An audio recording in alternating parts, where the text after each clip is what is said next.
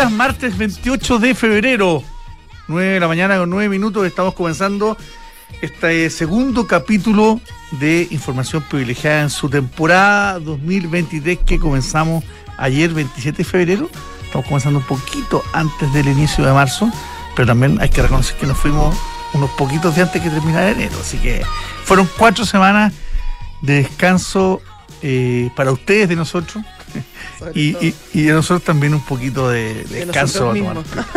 bueno, ustedes ya escuchan de fondo una sorpresa que les tengo. ¿no? Qué sorpresa. La gran eh, José Ríos, que este año además nos va a acompañar eh, algunas mañanas de manera eh, disti distinta, pero estable, efectivamente. ¿Cómo distinta? ¿Cómo estás, José? Muy bien. ¿y no, tú? porque va a estar un lunes por medio, ah, un martes sí, por medio. Sí, sí, no, no va a ser una cosa así como un día fijo, pero es mejor. Sí. Hay que Eh, darle es como más- darle- y darle más misterio. ¿Cómo estás, José? Estoy muy bien, ¿y tú? Bien, pues. Sí. Yo ayer, yo ayer eh, eh, Ahora, igual fuerte último día de febrero, como que marca un hito. Yo ya lo, ya la pérdida la hice ayer en realidad. ¿Sí? Sí, a mí ya el. Bueno, yo hace más que tú, pues yo llegué Hay hace gente rato. que todavía está vacaciones, ¿eh? que, ter- que termina administrativamente sus vacaciones Sí, hoy. yo tengo un compañero de trabajo, por ejemplo, que todavía no, no se apersona en la, en la Pero ese compañero instalación. de trabajo tuyo como que desapareció en enero, sido un salvaje. Se fue harto tiempo, harto tiempo. ¿Qué No, pasó? ah? Que le gusta esto de los territorios. Ah, marcar presencia, la comunidad. Impresionante tu, tu amigo, que sospecho quién es. Sospecho quién es. Era amigo mío. Eh, ¿Ya no? No, sí, Ah, hubo un quiebre. No, es amigo mío. Pero es que me gusta siempre darle. Ya, sí, sí, está muy bien. Oye, José, eh, Dígame. no, te decía yo que ayer a mí se me había olvidado este Ya. cambio y anuncié al doctor con su con su periplo brasileño, así que lo vamos a tener que esperar para los próximos días. Oye, más misterio. Yo estuve conversando porque No, sí, estábamos, los dos, estábamos los dos en Brasil. ¿Y Entonces se no. escucharon? Hubo, hubo un intento, pero no resultó. Ya. Es que teníamos distintas realidades. Ya, distintas realidades familiares, me imagino. de, de expectativas. eh, pero estuvimos conversando harto y yo le daba algunos tips, él a mí y así. Una cantidad de historias. Tremenda. Yo dije mañana que, Sí. bueno, que, que cuente el 10% de lo que puede costar y con eso ya estamos. Tenemos Sí. a tener un programa muy entretenido. Lo pasó súper bien. Lo pasó súper Yo lo bien. sé, sé. llegó con harto, con harto ánimo también. Con una cantidad de proyectos para su canal, así que ahí va a estar a, estar a contar. Viene con fuerza el, doctor Uh, Cabu. oye, ¿Televisión arre- de nuevo? Arrebatador. Sí, Sí, es como un torbellino. qué bueno. Mm. Oye, José, vamos a tener un programa muy entretenido hoy día y, y no solo entretenido, sino que interesante. porque Vamos a tener al. Y lo podemos anunciar porque va a no caer Porque en ya esa- está. Ya está, lo mal, vimos, lo conversamos vimos. con él, está sentado afuera esperándonos. Está el presidente de la Sofofa, Richard Fonapen. Y eh, después, en la segunda parte del programa, vamos a hablar de, de un tema particularmente tributario con Claudio Bustos, que también va a estar al estudio, que es abogado tributario y socio de Bustos Tax y eh, Legal. Así que vamos a tener una, una pasada bien interesante de lo que está pasando en la coyuntura. El 13 se retoma la discusión tributaria en, en el en la bueno en el, en el ¿dónde entró por, la cámara en la cámara y, mm, y con varias propuestas nuevas eh, propuestas desde el sector empresarial también la oposición supone que va a entregar ahora una una propuesta alternativa a lo que a lo que ya se aprobó en forma general, eh, que es la, la propuesta que presentó el gobierno y que, claro, tiene hartas, hartas críticas, sobre todo apuntan al, al tema del impuesto al patrimonio. Que tú sabes que estaba leyendo que en Francia eh, la implementación del impuesto al patrimonio significó que más de, acá tengo el dato, son 10 mil, espérate, sí, 10 mil contribuyentes salieron de Francia, dejaron Francia como domicilio tributario, una fuga de capitales enorme y que impactó gravemente en la, en la inversión en el ahorro y en el empleo, y en el empleo tanto que se tuvo que retirar eh, la medida. 10.000 ¿Tú sabes lo que personas a, mí, a mí me llama la atención porque esto cambiaron su domicilio tributario. muchas veces, que un número terrorífico, muchas veces eh, cuando se anuncian medidas, eh, el sector empresarial salta, no le gustan, eh, y es razonable pensar que no le gustan porque obviamente que van a mermar eh, eh, la inversión y van a mermar una serie de cosas como también las utilidades de, las de las empresas. Pero muchas veces son declaraciones que al final la fuerza de la realidad hace que no sean tan eh, graves como se anuncian. Pero en este caso, hay tanta evidencia. Aquí no hay, eh, oye, nos vamos a ir, el cuco. Aquí hay evidencia. Acá se van. En una serie de países Sí. y, y se van. Y tienen el efecto, y bueno, lo acabas de decir en Francia, fue tan mala la medida que al final tuvieron que revertirla. Pero así revirtiéndola, me imagino que claro. no tienes el dato, pero no sé cuántos No, volvieron de los eh, 10.000. Claro, no, no tengo el dato, pero efectivamente es, es mucho más fácil salir que volver, porque comienzan también los miedos, porque también te acostumbras, te acomodas en una residencia tributaria que, que te recibe con los brazos abiertos, tipo países como Irlanda.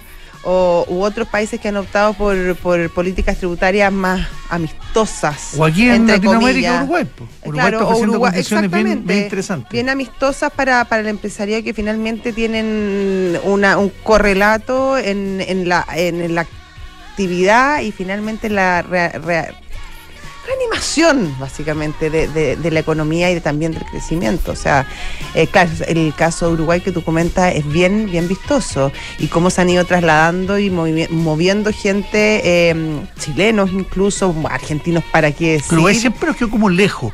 Pero Sí. a partir de todas estas cosas, eh, Uruguay está como más cerca.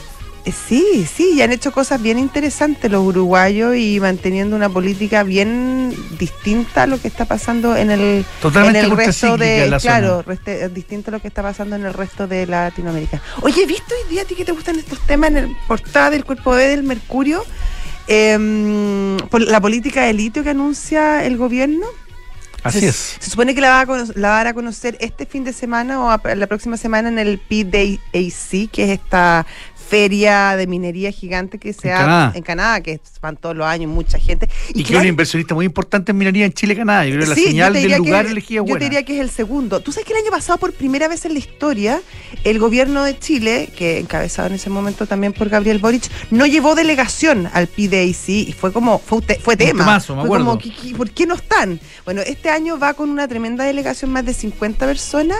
Qué y- bueno que se aprenda Sí, eso. ¿ah? sí, yo Está creo que es súper bueno que, claro, que en el fondo se te pega el alcachofazo y te das cuenta lo importante que es, sobre todo cuando Chile es un país que es eminentemente minero y que la marca de minería chilena es súper importante. Bueno, entre las cosas que se, que se han filtrado, que se han dado a conocer respecto a este proyecto y que es bien interesante y que en, alguna mente- en algún momen- momento hubo ciertas dudas, es la incorporación de, mm, de los privados a través de licitaciones, no, no solo para la explotación, sino que también para la exploración de salares. Así que hay que ver ahí cómo se hace, si se va a seguir el ejemplo ponte tú, australiano, que ha sido sumamente exitoso. Eh, y también estaba leyendo otro día un artículo que se encontraron yacimientos gigantes de litio en India. Imagínate lo que puede significar eso en su competencia con, con China por la producción de baterías, etcétera. El único problema que tienen en India en este momento es que donde están las reservas, que son gigantescas, serían como las sextas reservas más grandes del mundo, eh, es que están en la zona de Cachemira.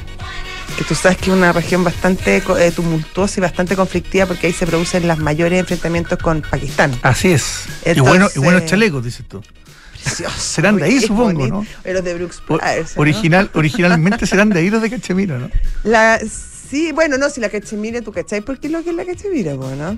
Es la fibra, ¿no? Es unas lanas, Sí, pues. pero que, mm, que las sacan de, un, de unas cabritas, de una eh, eh, cabra especial y se las sacan como de esta zona, desde el pecho. Ah, muy elegante. Qué elegante. Dicen que es muy precioso Cachemira. Dicen que es muy, muy precioso. Que, hay que, que vale la pena viajar a conocerlo. Fíjate que a mí ¿No te interesa tanto? no, no me llama la atención ir a India. Ah, no, a mí nada, harto. Para nada. Para nada. Voy a decir ¿Pero algo, por qué? A voy a ver. decir algo políticamente incorrecto. A ver. No me gusta ir de turista a lugares pobres. ¿Ya?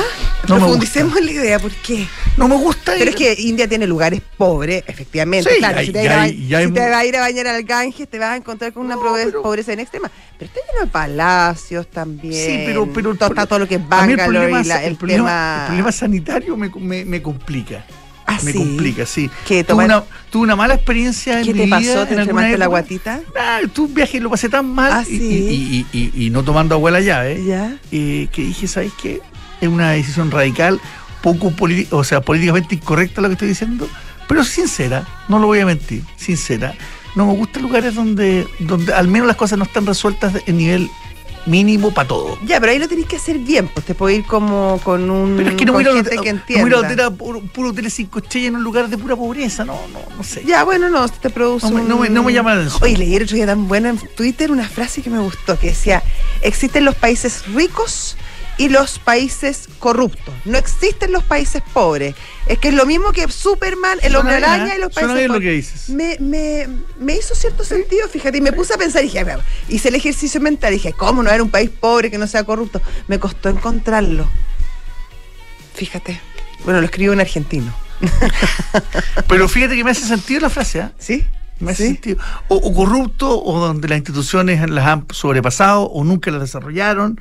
Pero, pero si uno mira los países en general, todos tienen algún nivel de, de riqueza donde sacar las cosas. Claro, y si no, te lo. te- o sea, Singapur, que no tiene ni uno, po.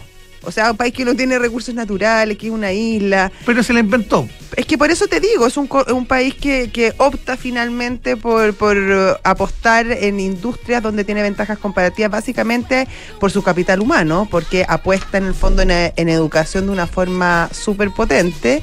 Y, y claro, y además eh, tiene una forma de gobierno que le permite finalmente tomar decisiones más.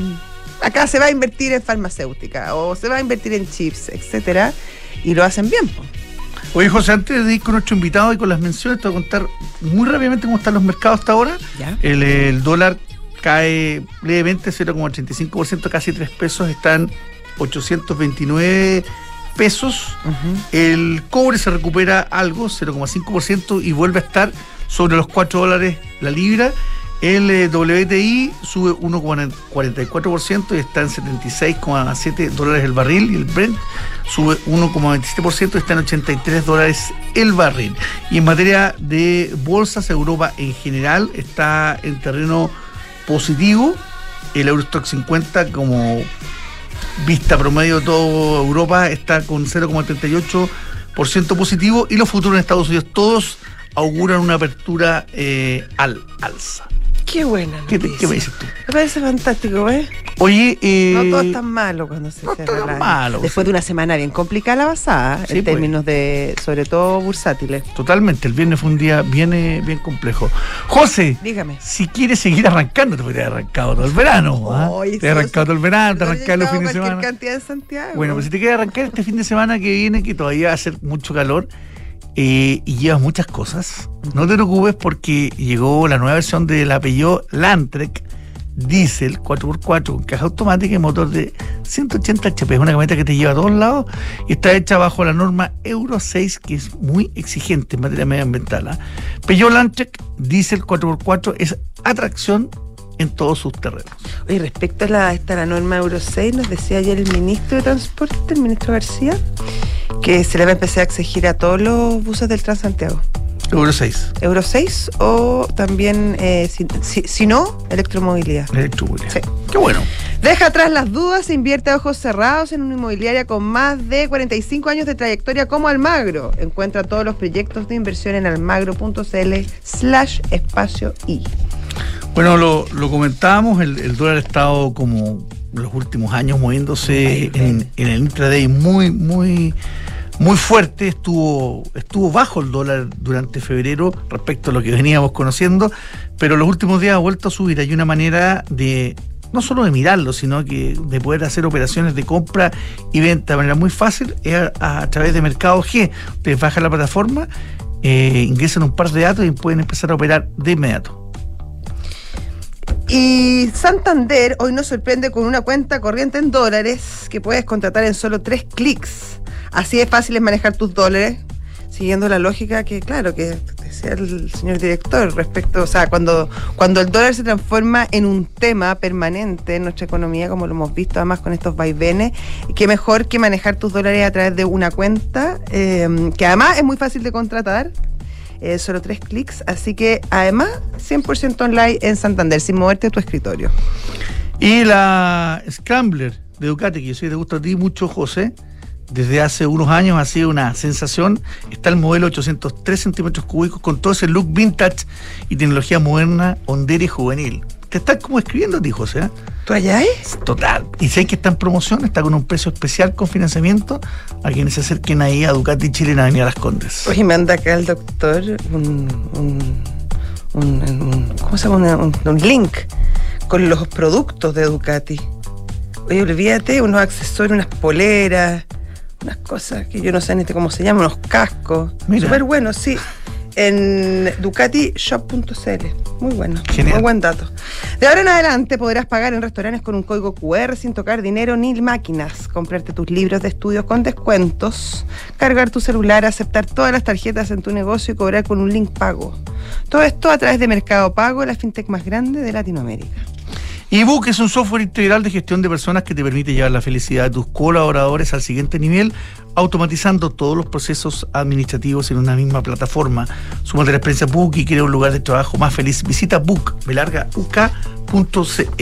Ya, y vamos rápidamente con nuestro primer invitado, invitado de lujo para iniciar esta temporada 2023 de información privilegiada al presidente de la SOFOFA, al presidente de los, de los empresarios, de los industriales, don Richard von Appen.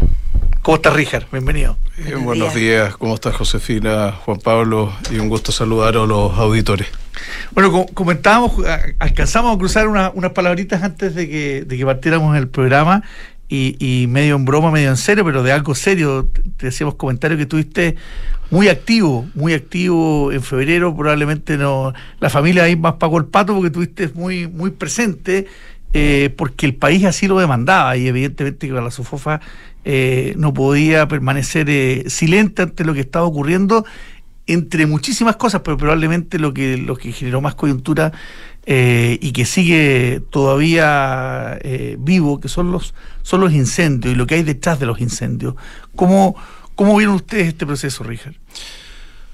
Bueno, lo que pasa es que esto es algo que ya venimos viviendo hace, hace más de tres años, cuando, cuando partió el estallido social, en el cual hemos tenido una, una serie de eventos que, que nos tiene a nosotros bastante angustiados. Y uno lo ve hoy día cuando en la última encuesta más del 80% considera como prioridad hoy día el problema de la delincuencia.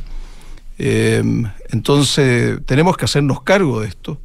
Es algo que, tenemos que resolver. A nosotros como, como, sector privado nos hemos puesto a disposición de la autoridad para poder eh, proponer también y poder entregar información. Finalmente son las instituciones, el Estado las que tienen que investigar, em, dar con eh, los responsables, específicamente en este caso los incendios que ha tenido un drama, porque eh, quizás la opinión pública piensa que acá los principales afectados son las dos grandes forestales. Bueno, esto no es así. ¿ah? Aquí hay muchos empresarios, eh, hay muchas familias, aquí hay 25% personas fallecidas, con una destrucción del trabajo de toda una vida. Entonces, ¿cómo nosotros podemos, primero, no, logro entender de que no nos hayamos preparado, tal como ha sido con el caso de los terremotos y los tsunamis, donde hoy día creo que todos tenemos eh, ya incorporado de que si sucede algo sabemos cómo reaccionar como ciudadanía. Bueno, ¿cómo no nos preparamos para el tema de los incendios, sabiendo que estamos expuestos dado el cambio climático y también por eh, la gran cantidad de bosques, pastizales, etcétera, que, tenemos. Pero lo otro es que, es que acá em, el mismo gobierno ha dicho que más del 99% son por acción humana y, eh, y uno podrá discutir eh, si son 25 o 40% intencionales. Para mí esa discusión es secundaria porque también la negligencia tiene responsabilidad. Si yo hago un asado y se empieza a quemar el bosque, bueno, yo tengo una responsabilidad frente a eso. Y no puedo entender hoy día y yo creo que esa es una frustración que tenemos hoy día como sociedad, que después de que han pasado seis semanas, tengamos 40 detenidos cuando hay más entre mil y dos mil incendios intencionales y de los cuales me dicen que la mayoría de los 40 son por negligencia. Entonces, ¿dónde están estos responsables? Y además no creo que tengamos mil o dos mil pirómanos, sino que acá tiene que haber algún tipo de organización también en este tema intencional. Entonces, ¿dónde están estas organizaciones? Y, la pregunta que yo también le hago a las instituciones, ¿qué necesitan para dar con estas personas que están detrás? Para poder evitar. Es decir, hoy día la Fiscalía le faltan recursos, hay que cambiar alguna ley, qué le pasa a la Agencia Nacional de Inteligencia, que no podemos anticipar de que esto eh, vaya a ocurrir a la PDI, y finalmente a los tribunales de justicia. ¿Hay alguna ley que hay que modificar? Porque hoy día nuestras instituciones no están dando el ancho y esto no se va a resolver. Es decir, podemos hacer y construir todos los cortafuegos que queramos no se puede controlar los incendios que son intencionales. No se puede, simplemente. Y no solamente los bosques, sino que esto va a llegar lo peor a los pueblos y a las ciudades y finalmente tiene a la ciudadanía bastante indefensa. Y, desde esa desde esa perspectiva, cuando uno hace referencia que esto viene ocurriendo hace rato, hay un modus operandi parecido a lo del, a lo estallido. El estallido fue urbano, pero pero la reacción pareciera ser parecida, o las consecuencias. Hubo pocos detenidos, esos detenidos costó además demostrar eh, su culpabilidad y muchos de ellos están eh, libres. Tú hacías referencia al, número de detenidos que hoy día, la mayoría por negligencia, que son 40. ¿Ves cosas eh, similares? Bueno, yo me pregunto, después de tres años, en el cual hubieron 80 estaciones de metro que fueron atacadas y ninguna es de madera, todas necesitan acelerantes entonces estamos hablando de al menos 80 personas, pero todos veíamos los videos de que habían 5 o 10 personas, es decir, estamos hablando de un número significativo y de lo que yo tengo entendido hoy día tenemos tres detenidos después de tres años. ¿Cómo puede ser? Van a decir además que las, las 80 estaciones y todos estos eventos sucedieron en forma independiente, no había una organización detrás. ¿Dónde están los responsables? Es que si no resolvemos esto, Juan Pablo, yo te digo, no vamos a poder enfrentar este problema que es la principal preocupación de la ciudadanía. Y la misma situación nos está sucediendo hoy día en la frontera norte con no solamente el tema de la inmigración, es un tema secundario, es el narcotráfico que está penetrando nuestra sociedad. Lo estamos viendo hoy día que está penetrando instituciones, incluidas las empresas. Y tenemos que pararlo ya esto es algo de que eh, esto yo creo que es una voluntad ciudadana que tiene que estar reflejado también en nuestra en nuestros poderes políticos y todas las instituciones y sin duda que los empresarios que también somos ciudadanos tenemos que ayudar a resolver este tema. Este tema está socavando finalmente nuestro Estado de Derecho y está poniendo en riesgo nuestra democracia. Conversamos con Richard Bonapen, presidente de la SOFOFA. Richard, este es un punto nuevo el que tú pones ahora arriba de la mesa respecto al narcotráfico y cómo este estaría penetrando a las empresas. ¿Qué antecedentes tienes tú al respecto y cómo lo estaría haciendo? Bueno, hoy día eh, estamos primero por una ley, hemos incorporado todos estos canales de, denuncia y la verdad que nosotros hemos escuchado cómo hay empresas que han estado involucrados con algunos, no, tengo casos específicos, pero que empresas también han estado involucrados con actos ilícitos, ¿ah? ya sea con algunas empresas en el tema del robo de madera, que, se ha detectado. Entonces, nosotros tenemos que dar con los responsables. ¿Quiénes son esas personas? ¿Quiénes son los dueños de, esa, de esas empresas? Y, esto también es de sentido común, eh, Josefina. Es decir, hoy día el nivel de la droga, cómo ha ido penetrando nuestra sociedad, sin duda que está también dentro de las empresas. Y cuando hay personas que son dependientes de esto, obviamente van a tener que tomar ciertas eh, acciones en las cuales probablemente van a eh, cometer delitos ¿ah? para poder obtener los, los recursos. Entonces, esto es algo que está penetrando todas las instituciones. Esto está también hoy día cuando vemos de que creo que Chile es el tercer mayor consumidor de marihuana en los colegios en el mundo. ¿Cómo podemos estar sin reaccionar frente a eso? Son nuestros niños, el futuro de Chile. Entonces esto tiene que haber acá también una posición clara respecto a este tema, no a las drogas, no al narcotráfico. Y cuando nosotros, a través de nuestras instituciones, no mostramos con decisión que queremos enfrentar esto, bueno, se empiezan a buscar los espacios con lo que yo creo que ha estado ocurriendo en la zona norte. ¿Y tú crees que el gobierno no ha sido lo suficientemente enfático en una respuesta a esta problemática, por ejemplo, o también a la problemática, por ejemplo, de, la seguridad pública, cuando en algunos casos ha llamado al sector privado a hacerse cargo de estos temas, por ejemplo, con los ataques en los malls, que aseguró que había que poner más seguridad, o cuando también se culpó de alguna manera a, las a las autopistas por las encerronas o incluso ahora con el tema de, los que en algún momento se apunta a las forestales. ¿Cómo está la relación entre el empresariado y el gobierno frente a estas, a esta, seguramente desligarse o tratar, no desligarse, pero tratar de también eh, responsabilizar a los privados de eventos que históricamente le habían correspondido al Estado? Esto no es responsabilidad exclusiva de este gobierno. Esto viene hace bastante tiempo. Este es un problema país que tenemos que afrontar. Pero tenemos que tener la discusión y ver cómo resolver este tema. Y necesitamos ayuda internacional en países que están enfrentando esto porque esto no solamente ocurre en Chile, sino también en otros lugares. Pero la evidencia es clara. Cuando nosotros solicitamos de que hubiera estado de excepción en la Araucanía, la cantidad de atentados que ha habido ha bajado en forma significativa. Y cuando dijimos de que esto se ampliara, y esto fue un pedido también de la población en las tres regiones de la zona norte, el, el gobierno se demoró y lo que ha hecho ahora, que creo que es una mala solución, es mejor de lo que había, pero una mala solución, porque va a poner a la Fuerza Armada en una situación muy compleja para afrontar. No estamos hablando acá principalmente de la inmigración ilegal, es el narcotráfico el que va a tener que enfrentar al final la Fuerza Armada y tienen que tener todas las atribuciones. Entonces Pero no el decreto no, no incluye el control de, del narcotráfico, el decreto de infraestructura crítica que está aplicando en el norte es justamente para el control de la frontera y la inmigración ilegal. No le da facultades a las Fuerzas Armadas para el tema del narcotráfico. Que puede, que puede ser una caída, un error, una, un- una falta, pero que en el decreto actual no, no opera. Es un error. Es un error porque hay que dotar no solamente a las policías, sino también al resguardo, porque aquí estamos enfrentando grupos armados de que no van a llegar. Estos están preparados, y esto lo hemos visto, cuál es la situación que hay en México.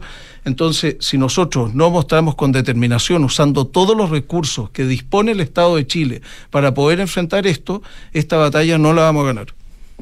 ¿Y hay complejos ahí o no de, de políticos de enfrentar estas cosas? Y ya ni siquiera decía como que algún minuto pensamos que era la, izqui- la izquierda en general era, era como mala para enfrentar estos temas. Pero también lo hemos visto con, con otros gobiernos de otro signo, en que como que hubiese cierto cierto miedo de, de- de ocupar eh, la fuerza para, para resolver estos temas.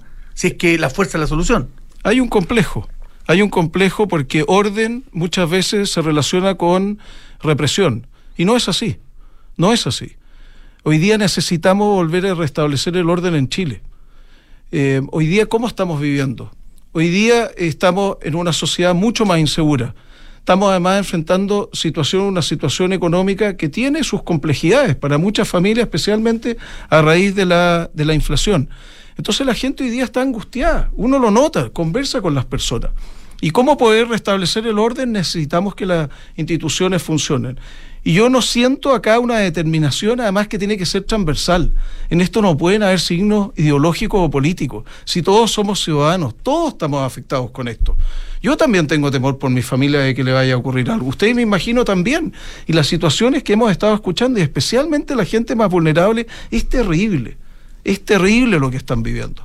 Entonces acá, cuando yo digo que tenemos que tener empatía, somos todos. Entender de que acá lo que tenemos que privilegiar especialmente las personas que no tienen los medios para defenderse. Porque hoy día el costo de seguridad en Chile es altísimo, que no solamente los tienen muchos de los hogares que pueden tener una seguridad privada, sino también las empresas. Esto tiene un costo para el país enorme. Entonces es el momento de afrontarlo y tener esta discusión amplia frente a la ciudadanía. Y finalmente la ciudadanía que tome la decisión quiénes son las personas que van a representar, a mi manera de ver, esa línea para poder enfrentar esta situación. Eso en términos de seguridad, que obviamente debe ser uno de los pilares fundamentales para que opere el, Estado de Derecho y así también puedan desarrollarse las familias, las empresas, los negocios, etcétera. Pero hay otros también temas que están eh, en la agenda en el corto plazo y que obviamente eh, el empresariado debe tener una postura eh, al respecto. El fin de semana el presidente de la CPC, eh, Ricardo Mewe, presentó una propuesta alternativa al, al impuesto al patrimonio, que bueno, que muchos, entre ellos y muchos expertos consideran bastante eh, poco eficiente, no solo en su cobranza, sino también en, en- en la forma en que este opera, y propuso aumentar en 1% el impuesto a las empresas. Eh, ¿Qué opinión tiene la SOFOFA respecto a esa propuesta en particular? A ver, primero Lo que hemos dicho es que nosotros queremos colaborar con que acá salgan buenas reformas, no solamente la tributaria, sino también la eh, reforma laboral y la reforma de pensiones. Y respecto a la reforma tributaria, lo más importante que necesita Chile es volver a crecer, porque es la única forma de que nosotros podamos recuperar especialmente eh, los ingresos reales de las personas que han sido afectadas a raíz de la inflación. Y lo que es fundamental para crecer, es el ahorro, porque el ahorro es el que financia la inversión que finalmente es la que va creando también oportunidades de desarrollo para las personas, además de traer obviamente mayores tributos para el Estado. Entonces, cuando parte de la reforma tributaria es colocarle un impuesto al ahorro, que es eh, lo que está dentro de las empresas, es contraproducente con lo que nos está pidiendo el gobierno. Le hemos dicho que la mejor política es cómo poder tomar medidas en las cuales una ya se está trabajando de cómo mejorar la productividad, que no hay que olvidar que estamos estancados hace más de 12 años Em, para volver a recuperar también una capacidad de crecimiento que vaya más allá hoy día del 1,5 2% que tenemos y que podamos retomar tasas del 3, 3,5. No, es muy difícil que volvamos a 5%. Hoy día la, la, estructura de la economía chilena no lo permite, pero la diferencia de pasar de 1,5 a un 3, 3,5 significa muchos recursos para, para el Estado. Y hay otros aspectos también en los cuales... ¿Pero en esa línea estaría de acuerdo subir el impuesto a las empresas o cree que sería perjudicial para lograr esos objetivos. Yo creo que es menos mala que la otra. Pero no es buena tampoco. No, porque lo, eh, finalmente lo que nosotros acá estamos cargando es a la principal fuente de generación de empleo en Chile. El sector privado, el 80% de la economía. Entonces, ir afectándole a través de distintos em, impuestos en una situación hoy día donde lo que se necesita es justamente poder privilegiar, y hay otros aspectos que hay que resolver, em, como son las aprobaciones también de los proyectos, em, en las cuales tenemos hoy día tres proyectos que cumplieron con todos los requerimientos en la fase técnica y por razones políticas fueron rechazados, como el, caso de Fundamenta, Dominga y también este, esta planta ahí en, eh, en Tiltil. Y lo otro, Josefina, lo que yo les digo, bueno, eh, ¿cuándo vamos a enfrentar eh, algunos temas de la eficiencia y el control también del Estado hoy día? Entre licencias médicas, entre la evasión del Transantiago y la informalidad, es mucho más que toda la reforma tributaria. Y no se habla. Bueno, ¿cuándo vamos a tener un proyecto? Eh, hoy día la ministra del Trabajo, o el fin de semana, planteó respecto a tener una negociación ramal. Yo le digo, pero ministra, partamos con lo más relevante hoy día. Hoy día el nivel de informalidad en Chile es alrededor del 35%. Esos trabajadores no tienen ni un derecho, no tienen seguridad social. Partamos hoy día por formalizar y la misma CEPAL está recomendando. Entonces vamos paso a paso, pero yo creo que acá hay desconocimiento de cómo eh, funciona la actividad empresarial, lo lo que hemos tratado de explicarle eh, yo creo que el ministro Marcel ha entendido algunos de estos aspectos y yo espero de que vayan enmendando porque varias de estas reformas van a tener un impacto y que finalmente van a impactar a la gente más vulnerable. Nos, nos pidió la hora, pero una última pregunta. Eh, es, pareciera ser un hecho que, se, va, a concretar en los próximos días, si es que, si es, que es así, eh, un, cambio de gabinete pareciera ser que no va a ser inmediato, pero pero es un dato que viene un cambio de gabinete. Ustedes, Desde al 11. Ustedes, claro, cuando se cumple un año no bueno. ¿Ustedes esperan un, una nueva moderación como la que ocurrió con la llegada como jefa política de Carolina Toal al Ministerio del Interior y, generó como una, una, una, pausa que a lo mejor no es la que, la que el país todavía está buscando, pero ¿aspiran a eso con ese cambio de gabinete o, o creen que van a seguir eh, anuncios como, como el que el que hice respecto a la negociación ramal el, el, fin de semana que parece, claro, sacada de contexto totalmente la realidad que está viendo el país. A ver, primero quiero, quiero hacer algo porque también acá hay que ser justo el gobierno, el despliegue que hizo en relación con todo este drama que tuvimos con los incendios, yo creo que es bien destacable. Es decir, partiendo por el presidente que estuvo ahí él eh, volvió de sus vacaciones ¿ah? em, y, también los ministros de enlace en terreno. Eh, yo quiero destacar eso, porque eso yo creo que ayudó mucho también a entender cuál era la realidad y tomar medidas, eh, medidas correctas. Pero respecto a las distintas reformas y cambios que estamos teniendo, yo eh, veo que hay una falta de sintonía con la ciudadanía hoy día respecto a las expectativas que tienen. Y esto es bien relevante, Juan Pablo, porque este año volvemos a tener la discusión constitucional. Y parece que estoy hablando mucho porque eh, me tomé todo el tiempo, pero no quiero dejar de decir esto. Nosotros tenemos que pensar qué país queremos construir y no hemos hecho eso como, como, como sociedad no tenemos un proyecto del país que queremos construir, que a mi manera de ver tiene que ser antes de la discusión constitucional. Y ese país, a mi manera de ver, tiene que tener un componente y un rol del sector privado relevante, si nosotros somos ciudadanos. Tenemos toda una historia y además de que hemos podido contribuir con el desarrollo importante en la vida de las personas. Entonces yo espero que las personas que estén y que lleguen eh, por lo menos de mi lado van a contar siempre con la disposición para poder conversar con respeto, en el cual voy a dar eh, eh, a conocer mi opinión. Nosotros no nos vamos a trincherar, no lo hemos hecho, y si no estamos de acuerdo con algo, siempre hemos hecho una propuesta alternativa y va a seguir siendo la tónica del sector empresarial, que creo que es lo que necesita Chile.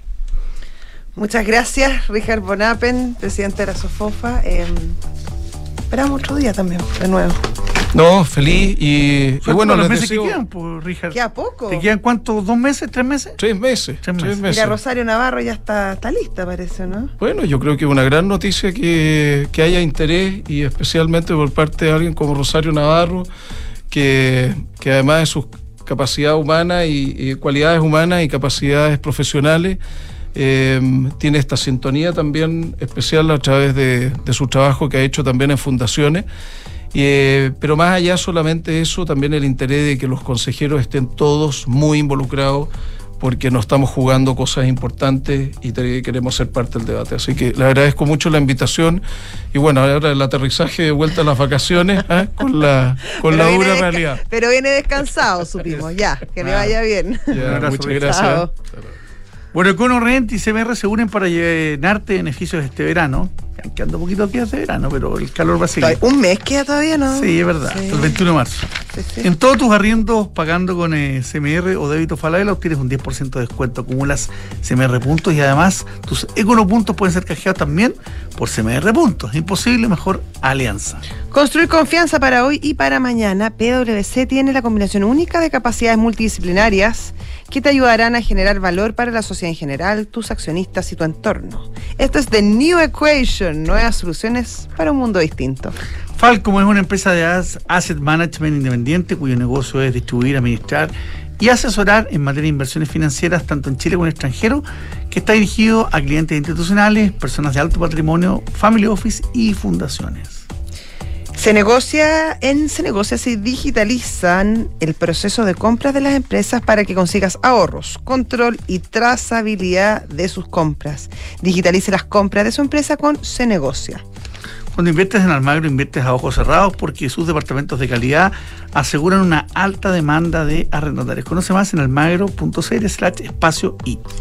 Tu oficina en Las Condes o la Dehesa. Decídete hoy que queda muy poco tiempo para aprovechar el beneficio tributario de depreciación instantánea. Oficinasnamías.cl Independencia arrienda bodegas, oficinas y locales con contratos flexibles en UF, financia habilitaciones y se adapta a las nuevas necesidades de los espacios de los arrendatarios. Infórmate más en independencia-sa.cl. Y ya está nuestro segundo entrevistado, Juan Pablo. Se trata de Claudio Bustos. Él es abogado tributario y socio de Bustos Tax and Legal. ¿Qué tal, Claudio? ¿Cómo estás? Hola, buenos días. Muchas gracias por invitarme. Bienvenido. Gracias. Eh, bueno, estábamos recién hablando de la reforma tributaria, eh, de esta propuesta que hizo la CPC respecto a eliminar el mm, impuesto al patrimonio y cambiarlo por un aumento en el, impuesto a las empresas, aunque según estudios del propio Ministerio de Hacienda, la recaudación es bastante distinta. Serían cerca de 1.500 millones la recaudación por el impuesto al patrimonio en el mejor de los casos, los expertos dicen que es, prácticamente imposible, y el aumento por la tributación del 1% de las empresas extra sería hasta de 600 millones de dólares. ¿Cómo lo ves tú? Mira, bueno, la verdad que siempre cuando se habla de, aumentar impuestos en Chile, eh, somos muchos los que, los que pensamos que no es una buena idea. Eh, sobre todo por las condiciones que vive el país y por todas las situaciones de crisis económica que hemos tenido en el último tiempo, provocada por diferentes razones. Ahora, eh, si bien es cierto que el, impuesto eh, a la renta, aumentar el impuesto a la empresa que propone la CPC puede recaudar menos que el impuesto al patrimonio, la verdad es que esa propuesta tiene bastante más virtudes que lo que se propone como este impuesto a la riqueza. ¿ah? La gran objeción que se hace al impuesto a la riqueza va por dos lados. Primero, por el hecho de que efectivamente tú no estás grabando generación de renta, no estás grabando generación de riqueza, sino que estás grabando una riqueza que ya generaste y por la cual ya pagaste impuesto a la renta. Por lo tanto, la gente la percibe como una tributación múltiple, como una doble tributación. Y por otro lado, porque estamos grabando en muchos casos un patrimonio que la verdad es imaginario. ¿ah?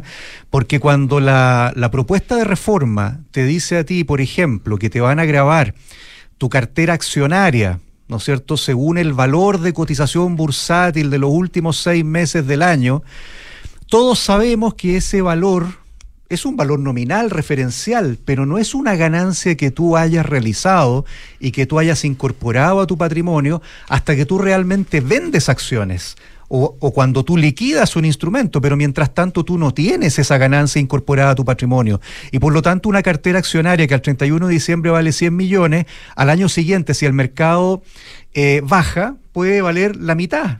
¿No es cierto? Y, y tú tributaste por una riqueza que realmente no tenías, que no existía, que era una riqueza fantasma, una riqueza imaginaria.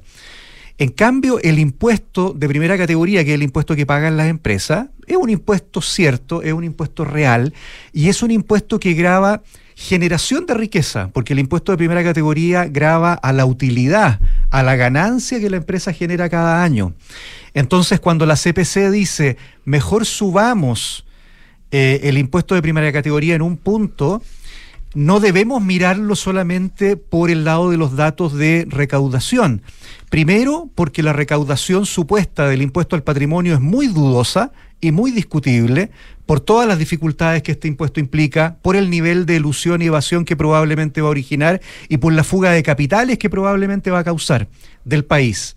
Mientras que el impuesto de primera categoría, subirlo de un 27 a un 28%, es un impuesto que genera menos impacto en el mercado, se ve como menos nocivo, independiente que todo aumento de impuesto, insisto, es malo hoy día, pero se ve como menos nocivo, y es un impuesto cierto, es un impuesto que yo sé que va a recaudar lo que tiene que recaudar porque grava la generación de riqueza, la generación de renta, de utilidad por parte de las empresas. Por lo tanto, a mí me parece que es una propuesta dentro del contexto que vivimos hoy día bastante razonable. Eh, Claudio, y la, la, operación renta que está a la vuelta de la esquina ya a partir, hemos visto todos los años, eh, además de los cambios, hemos visto que quienes están detrás, fundamentalmente los contadores, que, que piden una postergación del proceso porque no se va a lograr la postergación nunca se da y el proceso final se logra. ¿Qué, qué, se espera para este año? Mucho lloriqueo, dice papá.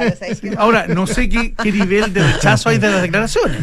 Es interesante saber ese dato. Claro. Claro, la, la verdad es que es cierto que nuestro sistema tributario se ha complejizado muchísimo en el último tiempo. Eh, fundamentalmente por estas reformas que vivimos cada cuatro años, con cada nuevo gobierno tenemos una reforma, y además porque la, la fiscalización de parte del Servicio de Impuestos Internos se ha intensificado mucho en términos de solicitar la información a los contribuyentes. ¿Y cómo se solicita esa información? A través de las famosas declaraciones juradas que los contribuyentes tienen que presentar todos los años. Eh, entonces, hay una cantidad de declaraciones juradas, son más de 70, si no me equivoco, declaraciones juradas, algunas aplican a todos los contribuyentes, otras no, pero en general es mucha información que las empresas especialmente deben proporcionar todos los años al Servicio de Impuestos Internos y evidentemente que eso complejiza la, operación. Claro, lo paradójico es que se complejiza la operación, eh, se aumentan las complicaciones con estas eh, sucesivas reformas, aumenta la fiscalización, se exigen estas circulares, etcétera, pero la recaudación aumenta. Exactamente, es que aquí falta un ingrediente fundamental en toda este, esta discusión tributaria y que es el tema de cómo hacemos para que el mercado crezca, para que las empresas crezcan y de esa manera las empresas produzcan más y por lo tanto paguen más impuestos. Es un elemento fundamental que siempre está eh, ausente en, las reformas tributarias del último tiempo y que es esencial eh, eh, abordarlo. En general, lo que uno ve en las reformas tributarias del último tiempo y en los criterios también interpretativos de la autoridad es que hay un sesgo en el sentido de tratar de impedir que los contribuyentes finales, que fundamentalmente son personas naturales, los dueños de empresa, impedir que difieran impuestos a través de la inversión. Eh, uno lo ve, por ejemplo, en las mismas sociedades de profesionales, por el tema del IVA, ¿no es cierto? Hoy día todo el mundo está constituyendo sociedades de profesionales para quedar exento de IVA por la nueva ley, que es una cosa también bastante discutible que ha estado en el ojo del huracán. Pero nadie, eh, nadie se, se preocupa del efecto que tiene el impuesto a la renta esto. Porque si tú te transformas en sociedades profesionales, las sociedades profesionales tienen que tener necesariamente socios, personas naturales, por la interpretación que tiene hoy día el Servicio de Impuestos Internos. ¿Qué significa eso? Significa que si tú retiras un dividendo desde la sociedad, vas a tener que tributarlo de inmediato en tu global complementario, aun cuando no estés consumiendo toda esa plata. Porque si yo retiro, no sé, 100 millones de mi sociedad como utilidad, probablemente los 100 millones no me los voy a gastar. Me voy a gastar 10 y 90 los quiero invertir los quiero seguir desarrollando en diferentes proyectos. La ley de impuesto a la renta, bajo la filosofía que la ha inspirado siempre en Chile, normalmente lo que hace es favorecer esas inversiones bajando la tributación o postergando la tributación. Y el sesgo que uno ve en la reforma del último tiempo y en los criterios de la autoridad es que se quiere impedir eso. Lo mismo pasa con el impuesto que grava a la utilidad acumulada que se está proponiendo en la reforma y que también está siendo muy discutido. En el fondo lo que se busca es que tú no postergues tributación por la vía de la inversión. Y eso a mí me parece un retroceso, porque me parece que vamos en contra de la filosofía que ha inspirado nuestra legislación por años. Perfecto. Claudio, nos estamos pasadísimos de tiempo. Tenemos que ir a pausa y volver a, a, ver los mercados. Así que agradecidos, Claudio. Muchas gracias a ustedes. Abogado Chutar y socio de Bustos Tax and Legal. Gracias, buenos días. Chao, nos vemos. En Falcom Asset Management somos expertos en inversiones. Nuestro compromiso es dar seguridad a nuestros clientes que los ayudaremos a alcanzar sus objetivos financieros de largo plazo. Falcom Asset Management es liderado por sus socios, quienes con su experiencia permiten asegurar la continuidad de la filosofía de la compañía, la calidad de los procesos y el servicio a los clientes. En Falcom Asset Management construimos relaciones duraderas con nuestros clientes, basadas en excelencia, servicio y confianza. Ducati Scrambler representa la perfecta combinación de tradición e innovación. La renovada Ducati Scrambler de diseño italiano, moderna, cómoda y segura. Cuenta con ABS Cornering, luces LED, precio de lista 11 millones 800 mil pesos, promoción con financiamiento 9 millones 490 mil pesos. Unidades limitadas, diversión garantizada. Ducati. Mercados G es un broker chileno que lleva más de 11 años entregando a sus clientes acceso a los mercados financieros globales, con la posibilidad de ganar con el alza o la baja en el precio de una acción, el dólar o el índice bursátil que prefieran. Este verano regístrate y opera desde tu teléfono, en el lugar donde estés. No te pierdas ninguna oportunidad. Aprovecha el bono de un 10% extra al crear tu cuenta y comienza a invertir hoy. Los CFD no constituyen valores de oferta pública. Infórmese respecto a los riesgos del apalancamiento. Invertir en un departamento no es fácil. Miles de dudas te saltan en un momento. ¿Que ¿En qué comuna compro? ¿Que ¿En cuánto lo puedes arrendar? Pero con Almagro me fui a la segura. Es que cuando me dijeron que aseguraba la rentabilidad de mi inversión, porque según los brokers de propiedades, los departamentos Almagro son los primeros en ser arrendados y que permite tener arrendatarios responsables y de calidad, la respuesta fue fácil. E invertí a ojos cerrados. ¿Quieres saber cómo lo hice? Entra a almagro.cl slash inversionista. Almagro ¿Cuándo eres más feliz en el trabajo? ¿Cuando solo se te exige o cuando se reconoce y potencia tu talento? ¿Calentando el asiento para cumplir o cuando te evalúan según tus resultados? ¿Cuándo eres más feliz? ¿Cuando te valoran como un recurso o como una persona? En Book nos centramos en las personas. Por eso queremos cambiar la forma en que tu empresa las gestiona y mejora la vida de tus colaboradores. Cámbiate a Book y crea un lugar de trabajo más feliz. Book Gestión de Personas. BUK.cl. Cotiza y licita las compras de tu empresa con Cenegocia. En Cenegocia digitalizamos el proceso de cotizaciones y licitaciones para que las compras de tu empresa sean rápidas, consigas ahorros y tengas total trazabilidad. Con más de 20.000 proveedores conectados en línea, en Cenegocia consigues mejores precios, más ofertas y nuevos proveedores para tus compras empresariales. Ya lo sabes, cotiza y licita en Cenegocia. Visítanos en cenegocia.com. De ahora en adelante, podrás pagar en restaurantes con un código QR sin tocar dinero ni máquinas, comprarte tus libros de estudio con descuentos, cargar tu celular sin salir de casa, aceptar todas las tarjetas en tu negocio o cobrar con un link de pago. Por eso y muchísimo más, de ahora en adelante Mercado Pago, la fintech más grande de Latinoamérica. ¿Has escuchado la frase que dice, la confianza es la nueva divisa de los negocios? En PwC creemos en esa premisa, pues estamos convencidos que, al administrar una organización con la confianza en el centro, estás garantizando su éxito a largo plazo. En PwC reunimos el mejor talento multidisciplinario con tecnología de última generación. Conoce más en pwc.cl. Qué rico que podamos viajar todos al sur este año. Haber calzado las vacaciones fue una tremenda idea. Sí, con la Javi estamos listos, listos. Oye, ¿y cómo lo van a hacer con el Roque al final? Se queda donde mi mamá. Ah. Con Marcelo contratamos Verisur hace un par de días, así que podemos partir tranquilos. Ah, qué Y buena. la casa queda en buenas manos. Sabemos que quieres estar tranquilo cuando sales de casa. Conoce la alarma Cero Visión de Verisur, capaz de actuar antes que lleguen las fuerzas de seguridad. Calcula online en verisur.cl o llama al 600-385-0003. Activa Verisur, activa tu tranquilidad. ¿Cómo saber a qué hora empieza a trabajar Carolina? Con ayuda de Rex Más, el mejor software de remuneraciones de Chile y el más completo, porque también te ayuda con el control de asistencia, siempre al día con la normativa legal. Conoce más en rexmas.com. Estamos rápidamente de vuelta, porque hay que hacerlo de manera expreso. sucinta. El pantallazo. Les cuento que el dólar a esta hora está plano, 832, no está eh, casi moviéndose y a nivel de materias primas el cobre sube 0,75%, está sobre los 4 dólares la libra. Y en Chile el IPSA recién comienza a moverse, sube poquito, 0,28, las más altas alzas, oro blanco y em, las más transadas, SQM, Parabela y eso principalmente, no mucho más. Nada, estamos pasaditos de la hora, así que nada, nos reencontramos tú, José, a las, A la una y media. a las 1, a las 13.30 A las o la 1 y 13:30. media Bueno. con Fernando, ¿no? Sí, con Fernando Serrano, el niño maravilla. A que esté muy bien. Chao.